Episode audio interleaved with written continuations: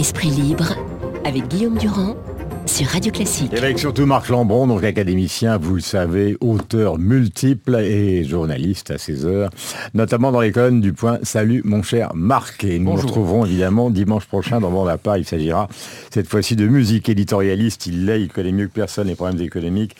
Eric Le Boucher, première évidemment réaction à cette... Euh, la disparition de Gorbatchev, car tout le monde a un point de vue qui est sensiblement différent, et c'est ce qui est intéressant. Le personnage était chaleureux, le personnage a été historique, le personnage a accompagné une sorte d'effondrement du Parti communiste, mais le moins qu'on puisse dire, c'est que la réaction nationaliste a été extrêmement violente, donc on est obligé d'avoir quand même, Éric Le Boucher, bonjour, on est quand même obligé d'avoir un, sentiment à la fois d'admiration et de et de comment peut-on dire de prudence finalement face à ce bilan.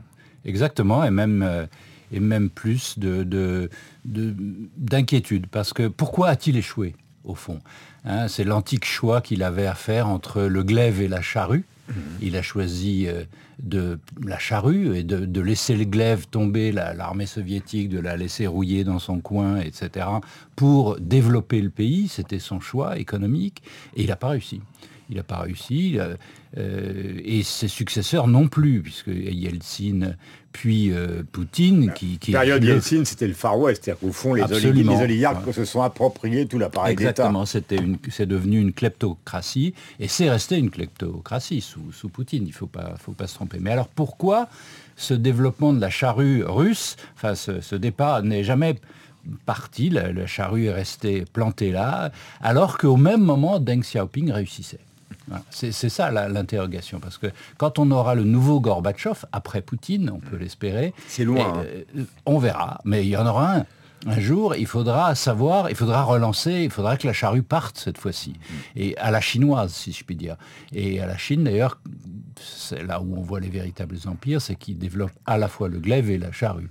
Mais pourquoi a-t-il réussi? Alors je me suis toujours interrogé, ça peut, Marc a peut-être son, idée, est-ce parce que 70 ans... Euh, de soviétisme a tué l'esprit d'entreprise, c'est-à-dire la bourgeoisie russe. C'est pour ça que je, rappelais tout à l'heure au début de la session, justement, depuis Lénine jusqu'à aujourd'hui, la succession de tous les dirigeants. Parce que juste avant Gorbatchev, c'était Andropov et Tchernyenko, qui étaient quand même pas des grands rigolos, et Brejnev juste avant. Oui. Mais ils n'ont rien fait dans le sens de la déglaciation. C'est ça, c'est vrai, c'est vrai. Euh, j'insiste sur l'économie pour savoir pourquoi l'économie russe n'est jamais vraiment partie sous, période, euh, disons, de guerre, sous Staline. Euh, pourquoi elle n'est est pas partie? Parce qu'il faudra qu'elle reparte après Poutine. Et, est-ce donc parce que 70 ans euh, de soviétisme ont tué l'esprit d'entreprise, la bourgeoisie russe, ou est-ce parce qu'elle n'a jamais existé? Hmm. Autrement dit, il y a l'âme slave ou l'âme russe qui n'est pas l'âme chinoise. C'est-à-dire on n'est pas commerçant en, Russie, tandis qu'on est commerçant en Chine. Hmm. Si c'est vrai, si c'est le cas, il faudra faire très attention post-Poutine mhm. pour qu'on ne reparte pas dans, les mêmes erreurs.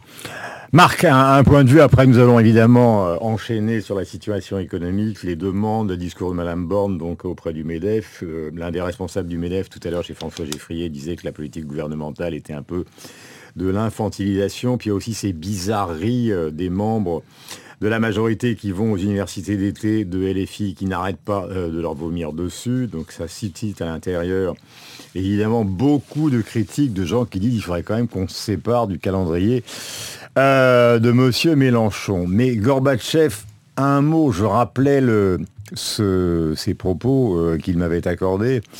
Euh, qui était qui concernait les Beatles. Quand il a dit, parce que c'est l'aspect culturel euh, l'effervescence incroyable qu'il y a eu à un moment en Russie. C'est-à-dire, au fond, moi, j'ai pas fait grand-chose. J'ai été poussé par une volonté de la jeunesse russe qui, à force d'entendre le rock, à force de lire les grands livres de Bulgakov, etc., tout d'un coup, a complètement basculé mentalement avant de revenir justement dans le enfin, de ce que défend Dugin, dont la fille vient de mourir. c'est quand même très bizarre qu'un pays, parce c'est le pays qui devient intéressant, comment un pays qui a rêvé brutalement justement d'une perestroïka et d'une libération, le même pays tout d'un coup revient à des valeurs complètement traditionnelles?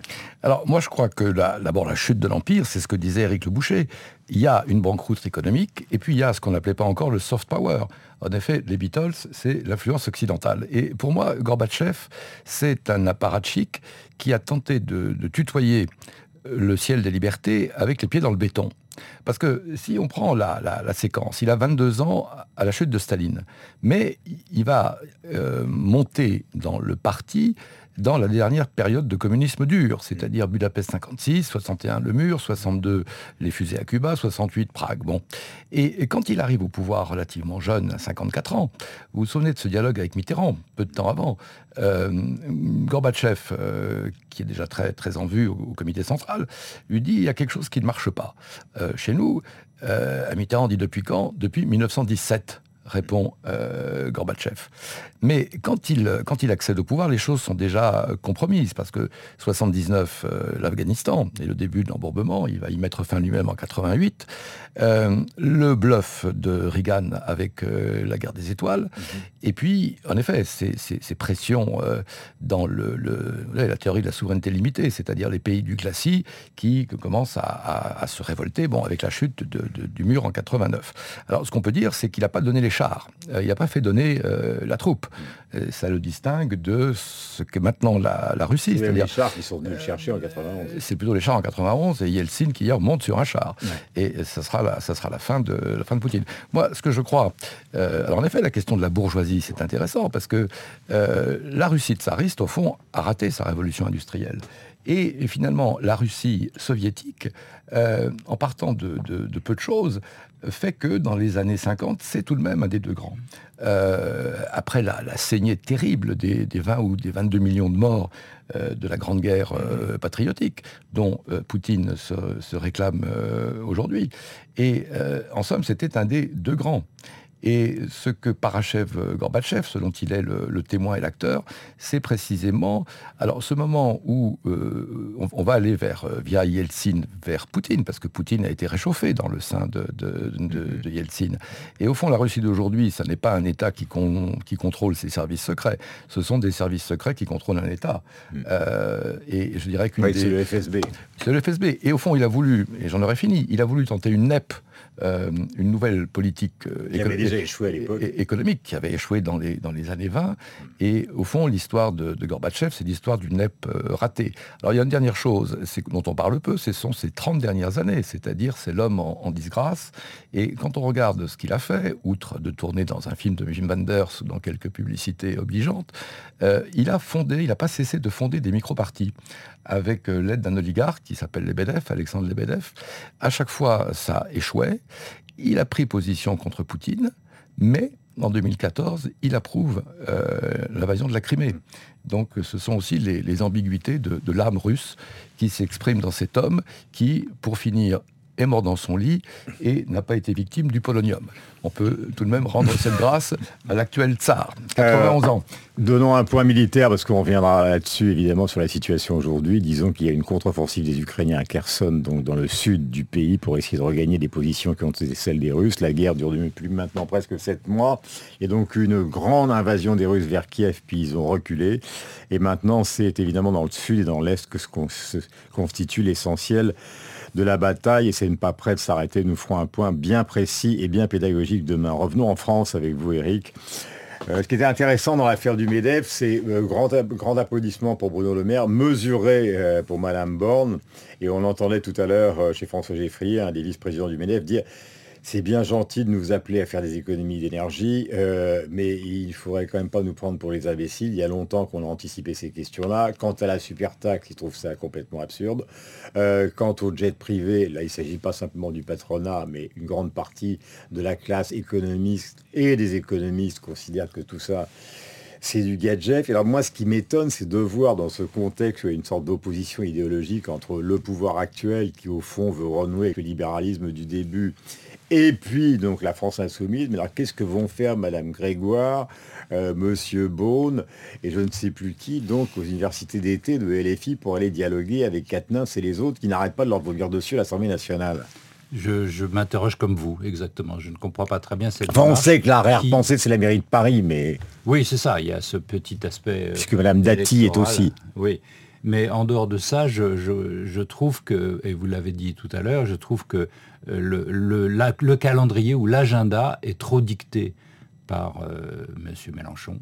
Et, on ne devrait pas l'écouter parce que à chaque fois, il nous ramène des bêtises, des hochets trotskistes sur les avions, sur on arrête les barbecues, puis je ne sais quoi, alors que honnêtement, l'heure est grave la, situation économique est très compliquée et donc on devrait aborder des vrais sujets de fond et pas simplement hmm. euh, de savoir s'il faut arrêter les avions privés ou pas. Euh, mais le sujet c'est lequel? Parce qu'il faut maintenant mettre les pieds dans le plat. Quel est pour vous le sujet fondamental? Est-ce que ce n'est pas tout simplement le fait de re-responsabiliser les Français par rapport à leur latitude? C'est la fameuse phrase de Kennedy que je citais déjà hier. Qu'est-ce que vous pouvez faire pour la France? Au fond, en paraphrasant Kennedy. Alors qu'on on sort d'une séquence où, au fond, avec le quoi qu'il en coûte, c'est l'État qui a oui, ça, il fallait le faire, mais il, faut, euh, il fallait le faire sur le quoi qu'il en coûte avec le. Avec non, mais ça, on est tous d'accord. On est tous d'accord. Mais non, moi, je pense qu'il est temps de, passer à, la période, à fermer la période électorale, qui a été une période folle. De la France s'est mise sur un petit nuage où on a tous rêvé à des cadeaux et à augmenter le pouvoir d'achat, etc. Alors que les sujets sont évidemment pas d'augmenter le pouvoir d'achat. Il est d'investir dans la préparation de l'avenir, d'investir dans l'écologie, en mm. effet, d'investir dans les technologies, d'investir dans l'éducation, d'investir dans l'aspect militaire. On vient d'en parler avec, euh, avec Poutine. Euh, donc c'est une énorme quantité d'investissements nécessaires par l'État en partie, par les entreprises aussi. Et, et donc, arrêtons, euh, il faut commencer à dire aux Français que la consommation, le pouvoir d'achat, la, vie comme avant, c'est fini. mais c'est ça le. dans une période beaucoup. Alors le, président de la République l'a dit, il a commencé à le dire. La fin de l'abondance. La fin de l'abondance, c'est ça, la fin des évidences, etc.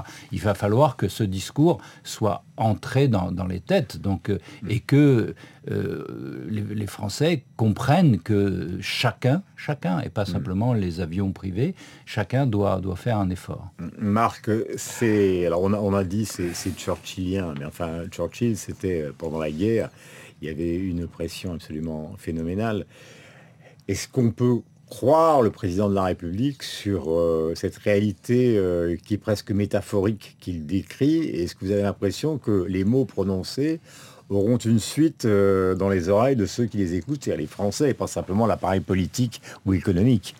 Ce qui est intéressant sémantiquement, c'est l'usage du mot sobriété.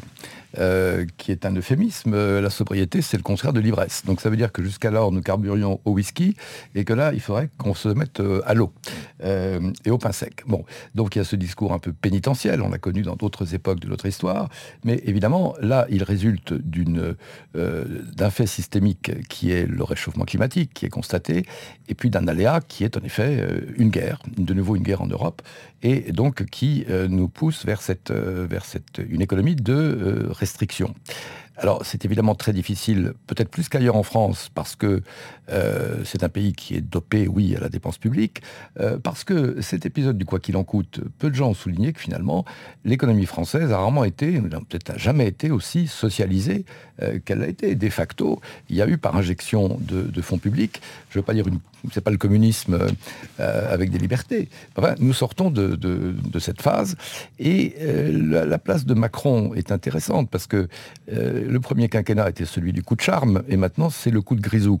Euh, il est en même temps, euh, il est à la fois le dos au mur et en même temps avec une échéance certaine, c'est que à moins de 50 ans, en 2027, il ne pourra pas être réélu. Hmm. Et donc, moi, je crois qu'il y a chez Macron, alors on souligne souvent l'inspecteur des finances, euh, le banquier de chez Rothschild, il y a un autre surmoi, c'est l'ancien Cagneux et l'élève de Ricoeur. C'est quelqu'un qui sait que l'histoire existe dans une France qui est, pour l'heure, dopée au narcissisme du présent finalement.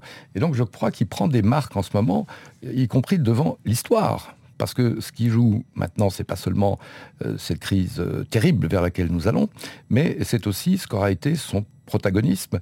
Et il a 10 ans. Euh, Chirac en a eu 12, Mitterrand en a eu 14. C'est tout de même assez long. Hmm. Euh, et je ne crois pas qu'il aimerait que l'on dise de lui qu'il a été un roi fainéant, comme euh, Sarkozy l'avait dit de son prédécesseur. Donc ce qui se joue à la fois, ce sont des, évidemment c'est de la macroéconomie, c'est une situation internationale considérablement altérée, et c'est aussi le jeu d'un homme. Et, tout ça, ça compose un roman vrai dont nous allons être les spectateurs et les acteurs à la fois. Avec euh, évidemment une redistribution des, des, postes qui rappelle une, république euh, cinquième plus classique, puisqu'on voit vraiment que là, il se dirige vers les grandes orientations internationales, et Madame Borne, donc, euh, est à la forge. Et puis alors, il y a cette affaire, Eric, qui vous concerne directement, qui est la perspective qu'on évoque sur l'antenne de Radio Classique depuis hier, que le budget passe avec le 49.3. Alors ça, avec Michel Rocard et d'autres, ça s'est fait à de nombreuses reprises. Mais alors, dans un moment où on dit que de toute façon le pouvoir revient un petit peu au Parlement, si sur la première grande loi, c'est elle-même le seul texte important d'une assemblée, c'est le 49.3 qui l'emporte, ça va être des hurlements des opposants. Et puis quelle va être la position euh, centrale des LR sur cette histoire-là qui n'ont toujours pas de patron? Il serait temps de dire et alors je, crois qu'il faut que la France avance. Donc, le, Parlement va la bloquer, là, si, on laisse faire les choses. cette idée de, les Français ont bien voté parce qu'ils ont renommé le patron, mais lui ont coupé les ailes, c'est une bonne idée parce que comme ça, on c'est de la cohabitation. Non, moi, je crois que le parlementarisme tel qu'il se dessine aujourd'hui avec la classe politique qu'on a est un frein. Donc je crois que... Euh, Donc 49-3, le boucher dit oui. Alors à fond, à fond. Et dans ce, dans ce budget, il va falloir coller tout ce qu'on peut coller pour que on puisse, la France puisse avancer. Pour, pour revenir sur euh, ce que disait Marc à l'instant, je, crois que Macron doit renouer avec Macron 1, Macron 2 égale Macron 1. Euh, si autour de l'idée de travail. C'est très simple. Macron, il a été élu pour ça, pour remettre, si je puis dire, la France au travail, pour redonner le goût du travail aux Français, et si possible du travail bien fait.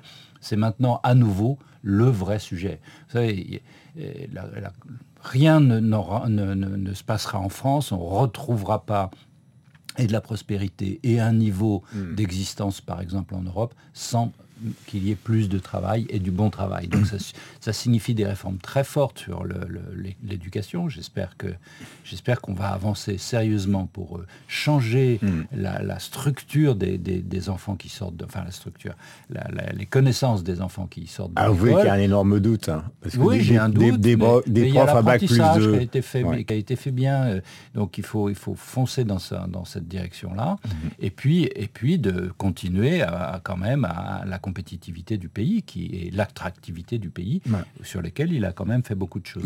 mais avec un commerce extérieur dans un état qui est absolument déplorable. On, est loin du compte. Et une, une, dernière question, certains de vos confrères économistes considèrent, euh, quand on était jeune, on disait la France, quatrième puissance du monde, parfois troisième puissance économique du monde. Maintenant, des gens comme Christian Saint-Etienne disent, on est plus proche de la neuvième place. C'est quand, même, euh, quand même terrible. C'est ben oui, mais c'est parce que mais oui c'est vrai. Mais c'est vrai, on est on est dans 9 place dans une Europe qui a considérablement reculé globalement aussi. Hein. Euh, les États-Unis ont, repris de l'avance depuis 25 ans et la Chine nous a tous doublés. Donc euh, l'Inde derrière, l'Inde derrière, le Japon, vous n'oubliez pas.